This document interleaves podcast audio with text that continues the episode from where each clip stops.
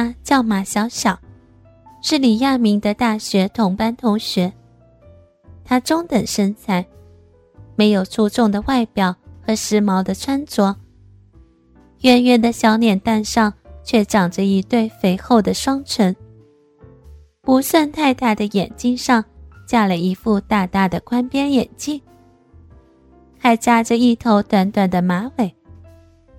在酷爱打扮的学生中间，甚是略显朴素。而李亚明之所以在人群中一眼就发现了他，是因为那对和他名字不相符的巨乳。李亚明从侧面观察了他的胸部，那对滚圆的奶子，在他的粉红色 T 恤衫下显现出诱人的线条。像是两座巨大的山峰，突兀地拔起在一个平原之上。李亚明用目光大致地揣测了下，那对好乳至少在 F 罩杯以上，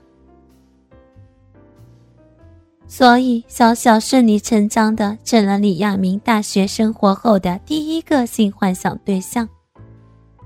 无论在宿舍还是教室里，只要一想到。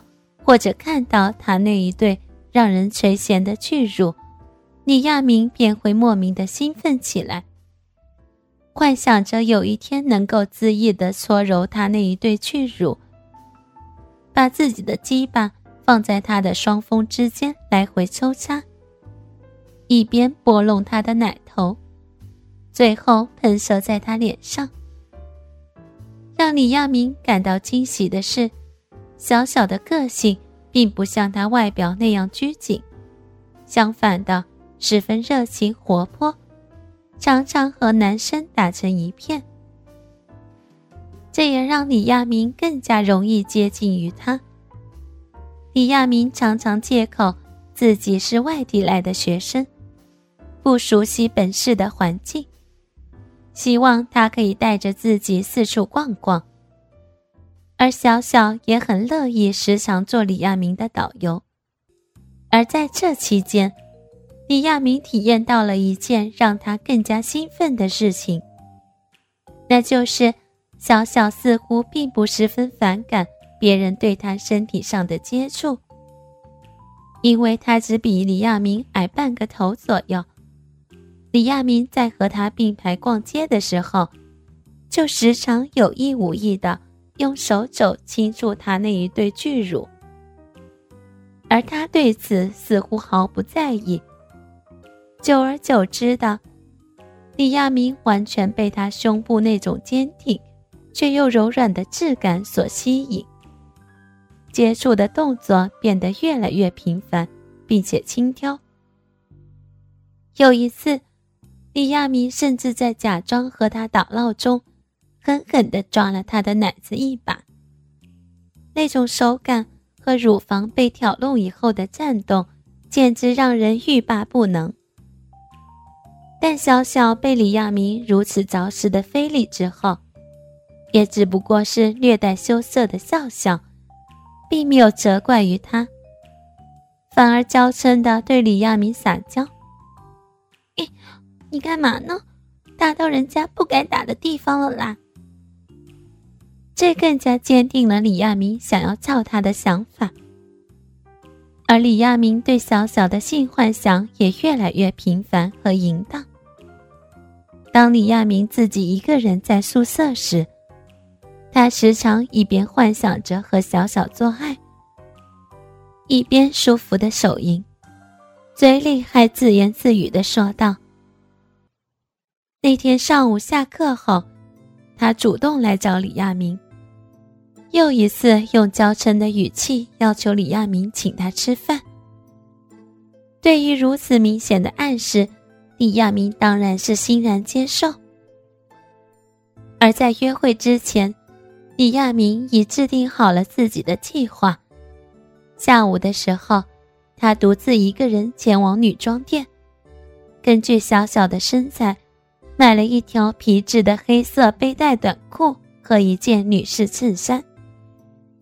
回学校之前，恰巧又路过一间女士内衣店。李亚明一眼便看中了橱窗里模特展示的一条宽眼吊带网袜。李亚明立刻又情不自禁地意淫起来。要是小小穿上这个，该有多诱人，多性感呢？于是李亚明没有丝毫的犹豫，不顾店员看他奇怪的眼光，冲进店内将那双网袜买下。临走前还偷偷拿走了柜台上别的顾客正准备付款买下的一个黑色性感胸托，准备就绪了。李亚明打算今晚就将他压抑已久的狼欲全部发泄在小小身上。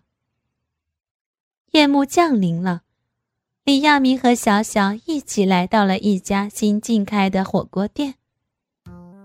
小小明显特意做过一番打扮，下半身是一条未及膝的浅蓝色牛仔短裙，脚上裸足穿着一双白色凉鞋。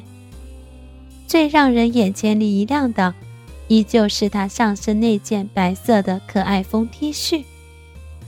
虽然不算华丽，但正好完美的体现了她那诱人的 F 杯巨乳。